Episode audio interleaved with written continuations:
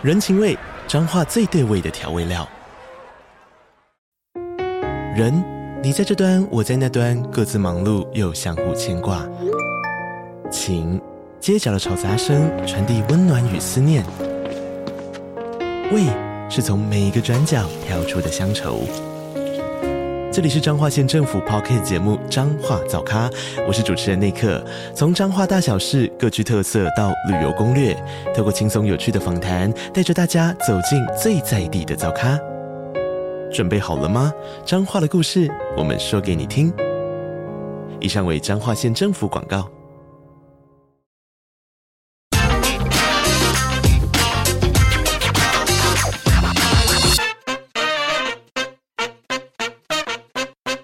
家好，欢迎收听《听经济》，我是这集编辑室 On Air 主持人林安妮。今天我们录音室的嘉宾是深度内容中心记者童泽荣。大家好，我是泽荣。国内最新的一份退休金调查发现，哦，大多数的台湾人都是等到五十岁之后才开始存退休金。五十岁才开始存，十年后或者十五年后要用的钱，会不会太晚了呢？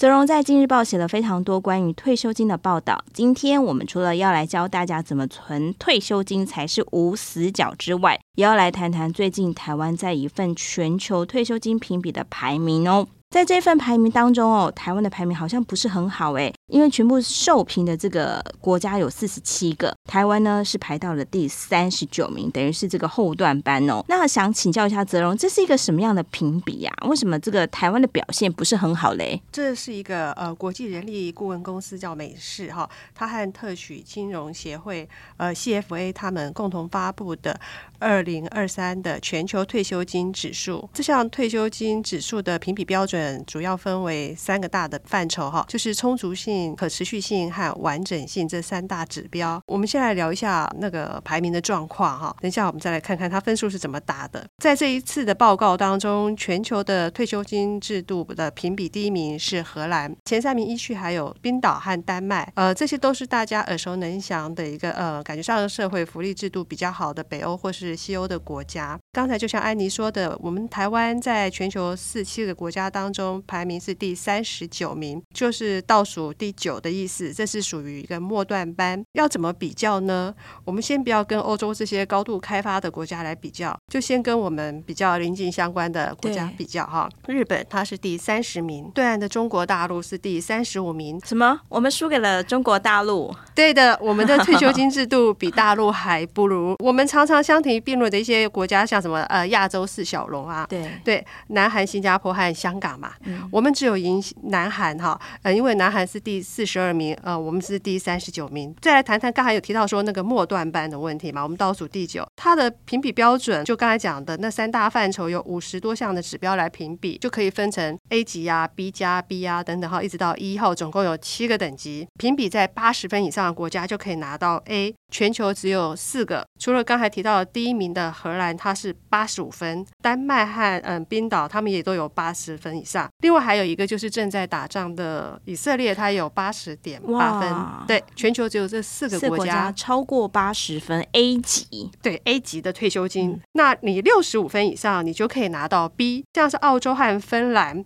我们感觉是还蛮不错的国家，他们是有七十五分以上是 B 加。嗯，对。新加坡它也是 B 加哦，它是七十六点三分，全球排名第七。这个会不会是亚洲国家算是还蛮前头的哈？哎。看起来是哎，因为真的还不错，至少是我们四小龙里面当中唯一的第七名哎，打有打进前十名，对，嗯、而且是唯一的 B 对。对，那我们台湾刚才讲到三十九名哈，分数是五十三点六分，对，就是好像看起来不及格，就拿到 C 嘛。对，对其实香港、日本和大陆都比我们好一点，但是也都是 C 啦，三十几名这样子。对，然后呃，比我们。低的韩国，它是五十一点二分，就比我们还要低一点。二，最近常看很多韩剧，都会讲到地狱朝鲜，就是平常工作很辛苦。没想到这个退休金的制度，好像也这个不是被评比不是太好这样子。哎，对，感觉这个国家好像就是一个很高压的、很奇妙的这个很竞争的感觉，大家这个就是很认真的去上班。哎，感觉好像是不是跟日本一样那种工作的敬业度啊、狂热考试这种，都觉得说一定会拿。出百分之两百的努力这样子。对，对而且像我们家有高中生嘛，我女儿还会讲说，哎，他们就会看一些呃相关的报道，说哇，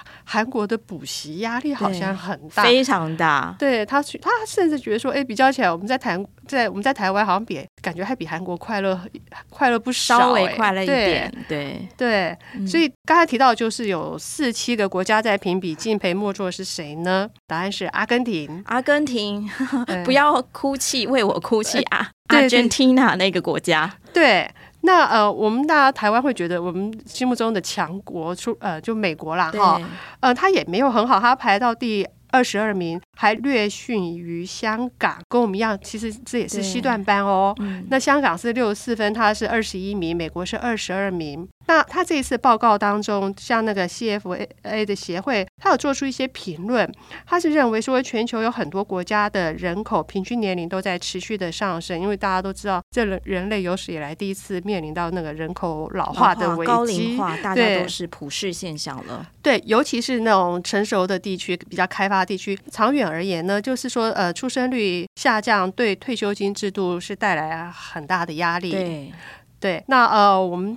台湾的话也是会有这种状况嘛，而且近年来啊，通膨和那个利率就是暴力升息等等原因，造成了市场的一个比较新的形态的转变，所以这些都会对退休金制度造成比较大的压力。协会的建议就是说，呃，我们可能要。多靠一下自己，个人将来在退休的角色扮演、退休金角色扮演上可能会更更行的吃重。就是建议说，全世界各地的人，你都必须要做好准备。你退休以后要想办法多多靠自己，不能再只靠呃社会保障啊，不能靠那种公共的退休金。嗯嗯，其实泽荣在其实泽荣真的过去一段时间写了非常多这个退休金的报道。那其实我也是在读这个泽荣的稿子当中，我也学到一些这个关于怎么样存退休金的这个美感。那一般其实我们都会讲说，你存退休金要有三层，第一层、第二层跟第三层。那第一层可能就是国家给你的这种比较属于社会安全体系的，比如说可能像是劳保，劳保是不是有就是了？对，或是国保，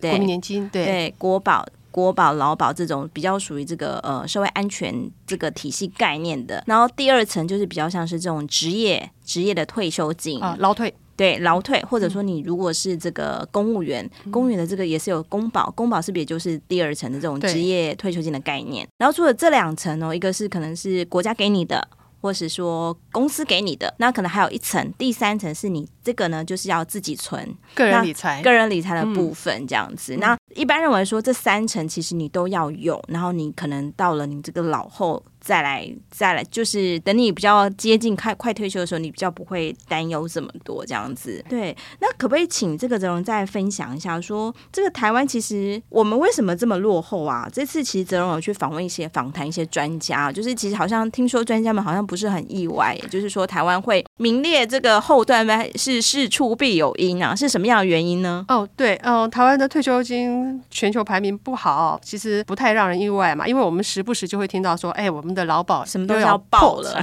有黑洞什么的，所以看起来我们的退休金的制度其实是还是有有危机存在的。因为每隔一阵子就吵吵吵，呃，快要破产怎么办？就是要降低给付吗？还是要提高保费等等，以避免它破产嘛？对。针对这一次的排名，我们就去请教了中华民国退休金协会的常务理事，就是正大保险系的特聘教授黄宏志老师，对，国内的退休金专家，对，权威，权威中的权威。对，他就说，哎，台湾拿到他归纳说低分的原因有四个，财务的压力很大，政府的财务压力，嗯，就是基金嘛，嗯、对对。然后另外就是个人退休金存的不够，对对。然后还有一个世代不公，还有高龄贫困族群他们的退休金是极度的不足。对，他认为这四大原因，哈，让台湾的退休金。制度看也是比较脆弱的。我们现在讲一下那个劳保财务压力嘛，想办法要避免破产。在没有改革的情况之下，政府就是要拿钱进来补。对，根据推估，就是说目前的劳保费率是百分之十二，大概可以再撑个五年，到二零二八年劳保就会破产。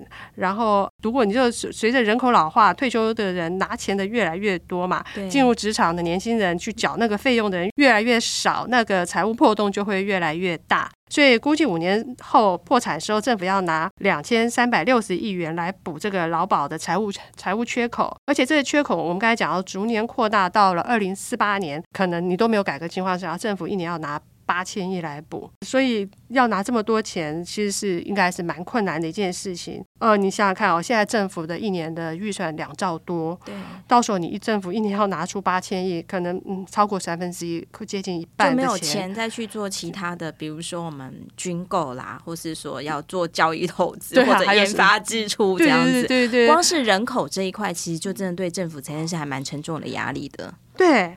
那其实还不止劳保哦，国民年金啊、公保这些，就是我们刚才安妮讲那退休金三层那个三大支柱中最底下的第一层那个社会安全的制度嘛，对他们也都有一些问题存在。呃，像我们就是刚才讲到说人口老化、少子化的问题，缴钱的人越来越少，拿钱的人越来越多，因为大家都老了要退休了，所以呃会担心这些基金都有，其实这些都三十年内。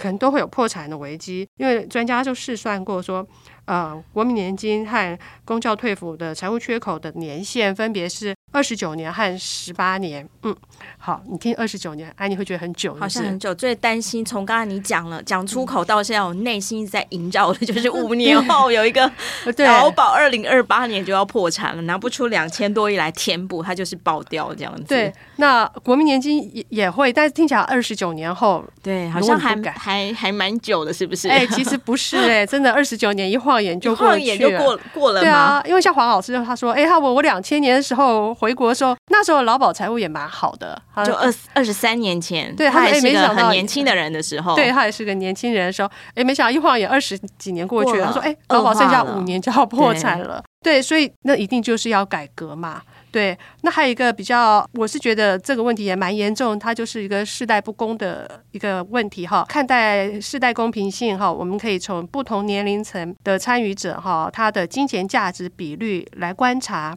嗯，也就是黄老师他的一个设算的方法。对，嗯，呃，就说你现在缴一块钱，以后你可以拿到几块钱回来，退休金回来。对对对，就是第一层的那个部分嘛哈。呃，他说根据他的呃情境假设，除了公保之外的嗯、呃、其他的。国保啊，还有那个劳保哈、你第一层退休金的呃费率，你假设你是百分之十二的话，破产之后你就采呃随收随付制，也就是给付改变，费率不变的情况之下，你比较劳保、国保和公保三种职业类别，六十五岁的人，他的金钱价值比分别是七点三九、十点六五和一点六五。那数字越高，表示他缴出去钱拿回来回收比例越高，对。对那你你再看那二十五岁的那个族群，它的金钱价值比分别是一点七七、零点五二和零点七八。这代表意思就是说，以劳保来讲，现在六十五岁的人，他缴一块钱，他将来可以拿七点三九元回来，很好哎、欸，哎还不错哦。但是呃，二十五岁的年轻人，人他现在缴一块钱，他将来只能拿一点七七元，不到两块耶，一块并不。变不回两块，对，你看，哎，凭什么你你你们缴的钱一块钱可以拿？爸爸妈妈一块钱可以拿回七块，来到我，对我们，对，或者比我们更年轻的，对，像像我们同事，我们年轻的同事，对 对对对，那个中心的很年轻的，是刚刚毕业的二十几岁，脚心酸的，对对，就是一块钱只拿好一点七七元，所以因为少子化嘛，我们刚才讲到就是说，呃，年轻人缴钱，现在是年轻人缴钱给退休的人用，但是现在年轻。新的人，他将来变得中年或老年之后，没有什么年轻人要缴钱给他。少子化，对，对没有找找不到年轻人了。对，所以就是一个世代不公的问题。嗯，对。那另外，呃，我们还讲到说，个人刚才安妮有讲到那个第二层的问题嘛。对，第二层我们以我们劳保的人来讲，就是会有呃劳退自提的部分。除了自提之外，先先讲就是一个雇主提拨的是百分之六，那我们自己也可以相对提拨百分之六。对对，那但是根据统计哈，我们那么多劳保的人当中，自提的比率不太高啊哈。呃，自提的人呢，一百零三万多一点，一成多一点。有提吗？我有哎、欸，你有点哎，但是俊伟有提吗？你知道这个吗？没有，摇头。我们年轻的这个录音师摇头了。我其实要讲一下，我自己是小孩在念幼稚园的时候，因为幼稚园要缴月费比较高，我那时候也是月光族，那时候是没有提的。对，对有这个经验，我有，就是孩子还小的时候，真有一段时间自己真的是吃土哎、欸，就是每个月都月光。后来我我本报系有一位树林大姐呢，她就在我旁边，每天都跟我讲说，呃，一定要提醒我说，你要自提，你要自提，她还可以享有延后缴税的一个好处嘛。那在我经济压力稍微许可了之后，我赶快去自提，哎，也就这样，感觉是。无痛啦，对，对呃，每个月强迫储蓄，因为它其实就是从你薪水扣走，那钱根本不会来到你的手上，对，就是公司直接帮你扣扣掉六趴，因为你不扣的话也是花掉，我就是个月光族。对，其实前一阵子哦，就是其实每隔一段时间，我们可能也都会做类似这样的题，就是说，哎，自体劳退自体六趴到底好不好？那每当我们在做这样的题目的时候，总是会有出现很多这个理财高手就跑出来说。不要自提，我们自提六趴，那以以那个政府的操盘绩效太差了，顶、欸、多三趴五趴这样，我们赚那个钱太少了，所以这个理财高手就说，我们不如去买什么零零多少这种的，或者说他很会操盘，他可能一一下就是赚了十几趴这种，他觉得说这才叫自己赚退休金嘛，就是会觉得说，哎、欸，我们就不要去提那六趴，可是这个。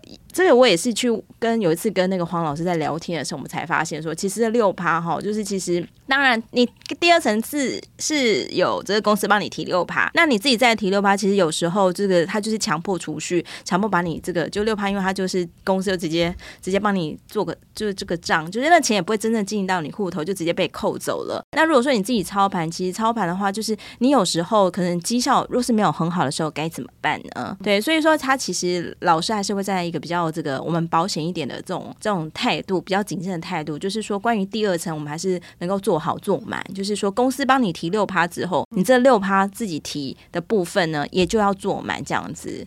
是因为，所以我们刚才讲到说，自提的人比率才一成多嘛，一百多万而已。对，所以有八百多万老公是吗？是我们有一千万？对，八百多万。对，我印象中。所以就这也是我们感觉上就是个人的退休金可能会不足的部分嘛。嗯、对，你看看人家荷兰为什么会第一名哦？荷兰的退休金的第一层的部分，它就可以月领三到四万新台币，约当新台币这个价格，嗯、而且它照顾到的人口有百分之九十九。那我们第一层的国民年金目前平均每个月只有领到三千九百一十八元，这是最新统计哈，这非常的少。我们完全是非常不够，三千多块钱够不够一个月菜钱？可能有在买菜的资。哦，够吗？不够，不够，真的不够。现在水果好贵哦，对，所以这个火龙果就要一百块，下次我们！不吃这种贵的，我们吃橘子，好像橘子好像也蛮贵的，对，也蛮贵的，对。所以你看，这劳保的月领也平均也没多高，哎，一万八千多块而已。对，所以这个钱其实是，如果说我们完全依依赖第一层，肯定是不够的。那一二层可能加起来，让你未来退休之后可能有个三万多块块钱的水准。但其实我们待会也会来。讲哦，大家想说退休，哎，我那个物物质的欲望已经。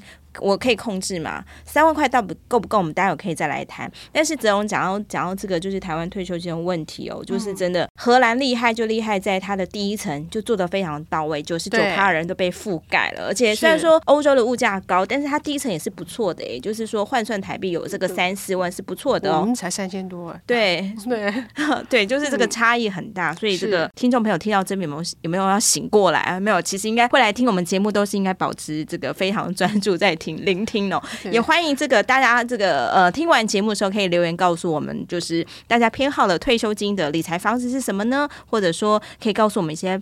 存退休金的 p a p e 是什么？嗯，好，那接下来再再来请请教一下泽荣哦。其实这次讲了讲的这个问题哦，不只是这个退休金的问题，其实很多时候就是这叫什么？以前有一句话叫“书到用时方恨少”，那退休也是这样哎、欸，就是说你等你临到要退休的时候，才在担心说，哎，退退休金存的不够多。那我们刚才其实有讲到说，就是其实很多人都觉得说，退休金我只要。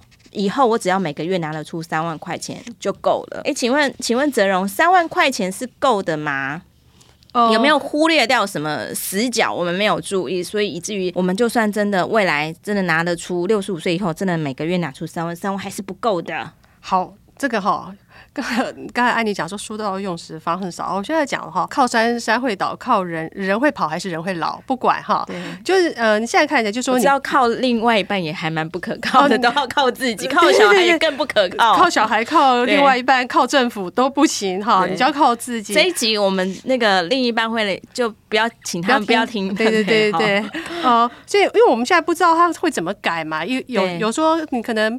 保费要调高啊，或者是说给付要降低啊，对对，就这几种。对对，那呃，你可以可以预见，就是有可能就是少子化的问题之下，就算这些退休基金它不倒，它有极有可能会让你越领越少嘛。对，刚才讲到那个世代不公的现象是非常有可能会出现。第一层就已经不多了，还以后还可能更少这样子。对，所以你真的只能靠自己。你靠自己，第一步就是要提早做准备。我们刚才讲到说，有一些调查就显示说，其实现在国人对于退休的准备的意识是有越来越提高，很多人都认同说，你四十岁要开始准备。存退休金了，但是真正行行动的人未必有这么多。有大型金控就调查，他根据他客户调查发现，说半数以上的人是到五十岁以后，对，真的太晚了，太晚了。对对，第三层会非常不够。当然，我觉得我们虽然认同四十岁开始存是应该的，但我们可能五十岁才会有那个。余力决心。对，对，因为余力的问题，我们四十岁之前，对，的确哦，要养家活口，小孩要念幼稚园、补习费、才艺班，对，对，所以五但五十五十岁真的可能会太晚，因为你想说，如果我们六十五岁退休的话，你五十岁才开始存，你就只有十五年，而且中中中间你不是不吃不喝嘛，你还是有日常生活支出，你的不可能那中间那十五年薪水你全部都拿来存退休金，所以呃，真的会有点太晚。不管怎么样，我们是希望大家越早。准备你的退休金是越好的，因为太晚的话，第一，你准备时间可能不够长，而且你没有提早的话，你就没办法享受到那个复利效果，那个滚雪球的效果嘛。对，另外就是你如果准备时间不够长，你中间会遇到海啸啊，遇到什么金融风暴等等，很慌张。对你，嗯、你你时间不够长，你就没有办法抵抗那个波那个波动带来的伤害，有可能最后你要用钱，那个时候刚好是亏到的嘛。对对。对，所以这个还是要给我们自己比较长的这个时间，比较长的这个，我们讲说要滚。巴菲特讲说，这个滚雪球就是你要有这个够长的这个跑道，然后够湿的这个雪，让你可以慢慢的就是让你的雪球越来越大这样子。对，所以还要讲一个，就是大家最近这几年非常痛苦的一个通膨。嗯，对，呃，过去我们不太会去提到通膨的原因，是因为过去二十年的。一趴多这样子，好像还好这样。呃，全球主要的国家都是、嗯、呃，通膨都算稳定在，嗯、呃，都是控制在目标区的百分之二以内嘛。我们不要讲土耳其、委内瑞拉或新巴威这种国家例外，我们说主要的国家嘛，对。但是最近这几年就遇到新冠疫情还有俄乌战争之后，通膨就上来了，而且一般会认为说这种高通膨状况。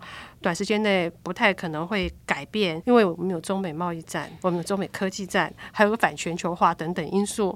对，所以高通膨状况暂时可能还没没办法改变。所以你估算退休金的时候，你就要把你的通膨也要一块算进去。有人我们刚才说调查说，有多多数人可能认为说三万块就够了一个月，听起来我觉得也蛮合理的。因为以我个人而言哈，我自己觉得我还算是清心寡欲，我也不。不爱买名牌，对，而且我爱吃大餐，对，而且想说，泽荣你自己有三万，然后先生有三万，加起来六万，应该可以了吧？呃，其实对，但是我们先不要讨论到另一半的问题，是因为现在大。不结婚的比率越来越高。哦，其实单身者还是我们真的不要想另外一半，我们真的要想自己自己的退休就是自己自己存这样子。对，我们就先想个人，你就说，嗯、呃，对，三万块，你呃，你考虑到未来通膨的话，还有就是随着我们年龄增长，呃，我们会有一些医病的支出，哦、我们要看病，对，对嗯，呃，人生到了最后几年，有可能会卧床嘛，因为统计显示说，国人平均有七年、呃、七年的时间，哦，七八年，对，对七到八年时间，可能你这可能要请看护啊，对，这是一笔不小的开销。所以你退休金的准备，你就要有三本，好，嗯，呃，你把通膨和医疗支出都算进去的话，你你退休金要有三本，哪三本？老本、老本、病本，还要保本。保本对，第三本，所以可能就不是你三万块就可以打发的。嗯、对，对，像那个主计总处他的家庭收支调查，他每年都会做嘛。以二零二一年的统计资料来看，如果你的户长是六十五岁以上的老家庭，哈、嗯，五等分位调查出来，中间的第三等分位，每一个老家庭一个月平均支出要六万多块。哇，真的不是三万块可以解决的呢。哦、对、哦、你如果再加上通膨，也许到。嗯，现在我们的读者或是听众听到他们到他们年纪大的那个时候，加上通膨，可能不是六万嘛，也许是八万，对。所以你光靠第一层的劳保、国保这种退休金准备是绝对不够，还是回到刚才讲的，然后大家要先自提哎，对。对，要自提哦，嗯、因为刚才想要三本哎，除了自己的老本之外，可能要再存一个可能未来的医疗支出用这样子，然后还有一个保本，可能要重视说，哎，我这个钱呢是不能就是很轻率的去参加一些可能比较风险比较高的这个投资这样子，要注意这个保值的问题。对，就像我们刚才讲说，呃，很多的专家都会说，我自己去投资理财会比政府帮我理财呃效益高。但是如果你是比较没有时间，或者是比较对自己投资理财觉得没有那么有把握的话，字体也是不错。对，因为它就是一个自动化，对，那个钱拿不到你的 手上，已经被存进去退休金。而且呃，其实这里可能也可以跟跟大家科普一下，因为其实过去我们常做这个退休金的专，你会发现说，哎，民众。其实对于这个劳保跟劳退会有一点点的这个 confuse，他想说，哎，现在要破产的到底是劳保还是劳劳退？有人可能觉得说劳退也要也要报了哦，其实不是，劳退他的账户其实它是连接到，应该要怎么讲？就是，是你自己，你自己，我们自己的每一个人，就是自己有自己的个人的这个专户这样子，然后那个。劳退的这一部分是不会有这个呃财务的，的问题，不会有破破会有破产问题是劳保第一层的问题，那第二层是真的是扎扎实实的，你的雇主为为你依法就是为你存的六趴，然后呢你也自己就是可以在一趴，其实你如果说六六趴没办法存，也许存三趴也是可以的，可以啊、就是一到六趴之内都是可以自己去算一个这个自己舒服的这个比例去来参加这个字体这样子。对，这边有一个试算哈，就是假设的情境就是说你起薪。是三万五，薪资成长率每年调薪百分之二点五，计划就是六十五岁退休的一个这种假设前提之下，你的假设你的投资报酬率有能够有百分之四嘛？这大概是呃一般的状况。二十五岁就开始提存的人，退休的时候，嗯、呃，可以。存到大概是四四百万，对，多所以很意外，随手这就有点无心插柳，存存多存了个四百多万，这是老板给你的哦。对对，如果你再自提的话，就是四百变八百，嗯，对，你就四百变八百，嗯，你八百万就是你第二层的退休金支支柱里面的第二层，感觉上就。会让人多多少会安心一点。对，是对是，对、嗯、我也呢。我其实呢，我刚刚开始工作的，就是当时候那时候，其实也是说，哎，劳退其实才刚刚推出来。那其实对于到底要不要自填，那时候很多人好像说啊，都有这个疑虑，觉得说不要不要，我们那个政府的操盘效率实在太差了。所以我差不多是差不多是。呃，也是接近快四十岁的时候才开始存这个六趴，那、嗯、那时候就想说，哎，其实其实它就是一个很自动化的扣款，其实平常你不会太去太去想说，哎，我还有这个支出，那其实就不知不觉也是。多存了好几年，这样子也算是帮了老后自老后的自己一个忙，这样子。嗯，嗯。那接下来想要再来问哦，其实，在那个泽龙的稿子里面当中有提到，就是说，哎，台湾人的这个有会有这个破洞的这个危机，不只是在这个嗯，在我们退休金，其实这个长照还有这个健保，这个好像这个这两个东西也是我们台湾人经常就是，特别是我们老后常常，比如说年纪大了，可能看病的几率多了，或者说有的人开始会需要这一九六六这个长照的。服务哦，那那是不是这个健保跟长照也蛮稳的呢？所以让我们可能可以不用后顾之忧，有有这样子吗？哎、欸，其实没有哎、欸，所以我们不只是我们的退休金可能会破产，我们还有那个健保品质下降，还有医疗长照资源不足等问题哈。嗯嗯，提到健保，我们常常都会听到大家都觉得说，嗯，台湾健保全世界好棒棒，吃到饱这样子。对，连美国人好像都说我们不错嘛。对，对，那呃，可是其实我们健保它是有财务危机的，嗯，大家。如果还有印象，前几年有一个健保双涨，就是呃健保费率和部分负担有调整哈，这就，是因为要因那个财务吃紧的问题嘛。统计呢，过去六年当中哈，就是二零一七年到二零二一年，呃六年当中健保有五年的支出是大于收入的，呃一年。亏损好少则是一百亿，支出大于收入，就代表他亏钱呢。对，嗯、少则亏一百亿嘛，呃，多则六百多亿，接近七百亿。后来有改革，又稍微好一点，今年是还好，看起来今年也不会亏啦。对，但是还是人口老化、少子化。如果是呃不进行改革的话，推估有可能在二零五零年健保的。嗯，亏损也会高达三千两百五十亿元，这也是一个非常可怕的数字。对，这就会影响到嗯，健保医疗品质可能会下降嘛。其实我们看医疗品质，就可以从医疗支出来看。对，医疗的投资，政府在这方面的投资。花多少钱？对，花多少钱？对，有没有随着社会结构的改变，预算逐年的增 加呢？有吗？有吗？呃，结果显示，台湾状况跟其他国家比起来，我们的医疗支出的总额是有偏低的一个情况，嗯、而且总额的成长率也是不足。可以看到哈，就是台湾的医疗支出占 GDP 的比重是百分之六，邻近的国国家，譬如说像韩国，嗯，它最近这几年是有逐年的增加，现在大概是百分之九。那先进国家像日本啊、德国或者是加拿大，它的占比大概就是已经落在百分之十一到十二。哇，我们才六趴，相相比之下还蛮单薄的耶。对，而且我们这呃，我们的健保采的是那种总总额预算制。这四年来，成长率成长率哈持续下滑，那显示就是台湾的医疗投资是比较不足的，这就会造成我们医疗品质的下降嘛。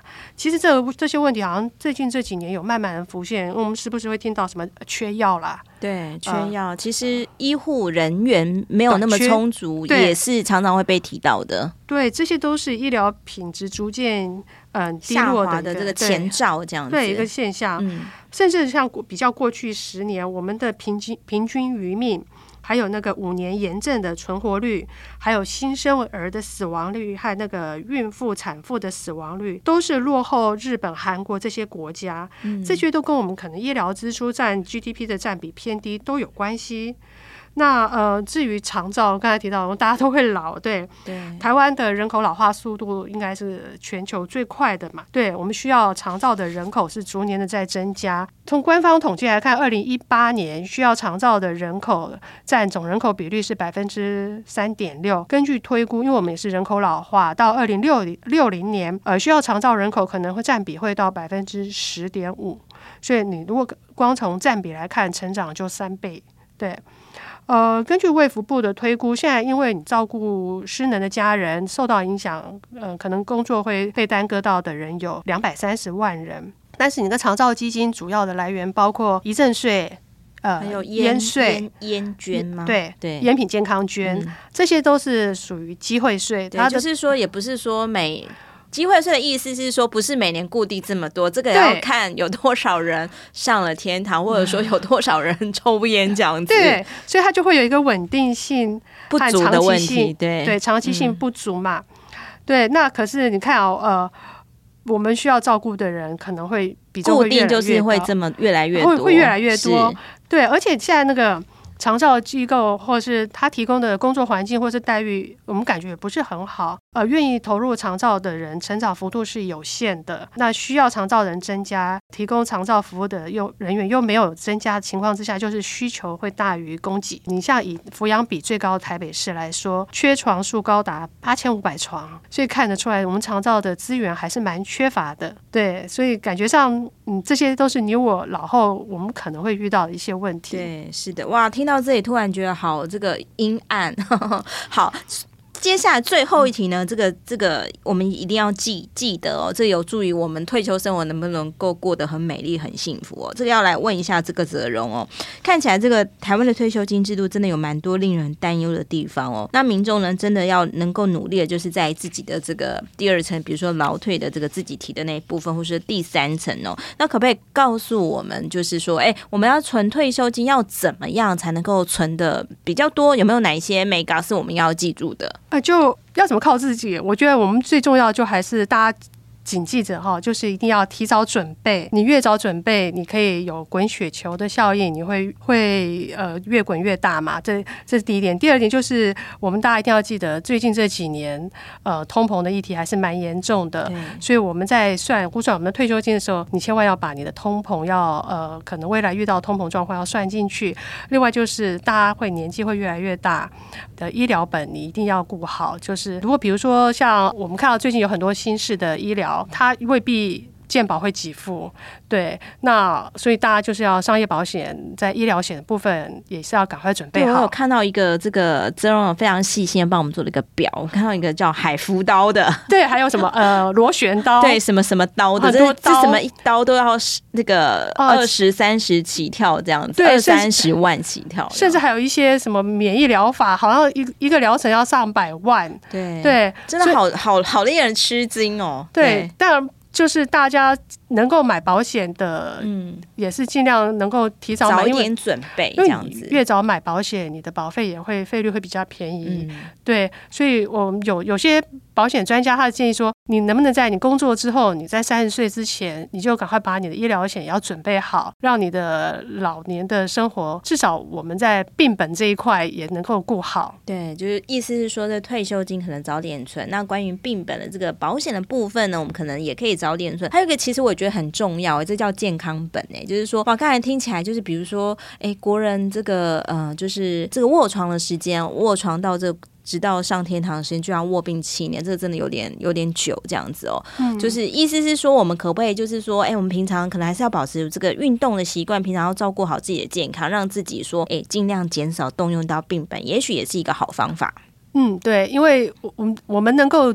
支配自己，或是能够为自己准备时间，顶多就是你健康和亚健康的时候。对，所以大家就是要提早把这些该存的、该准备的都准备好。万一真的不能动的时候，你不，我们能够有自己有一些老本的话，会比较好。你不要再靠社会救助、靠政府，这些都。不太好，或者是靠小孩、靠子女，因为未来的生活压力大家也很大，靠自己最好这样子。嗯、好的，我们今天很谢谢泽荣来节目当中跟我们分享，希望对听众朋友们有所帮助。如果有兴趣，都可以到我们今日报的网站来阅览相关文章。这一集我们的封面故事叫做《退休金危机》，也欢迎这个我们听众朋友呢可以赶快待会呢就来上网搜寻这一套好看的专题。喜欢我们的节目，也欢迎给我们留言，或者呢一定要给我们五颗星的评价。我们这一集节目就到这里喽，谢谢大家，谢谢泽荣，好，谢谢大家，拜拜，拜拜。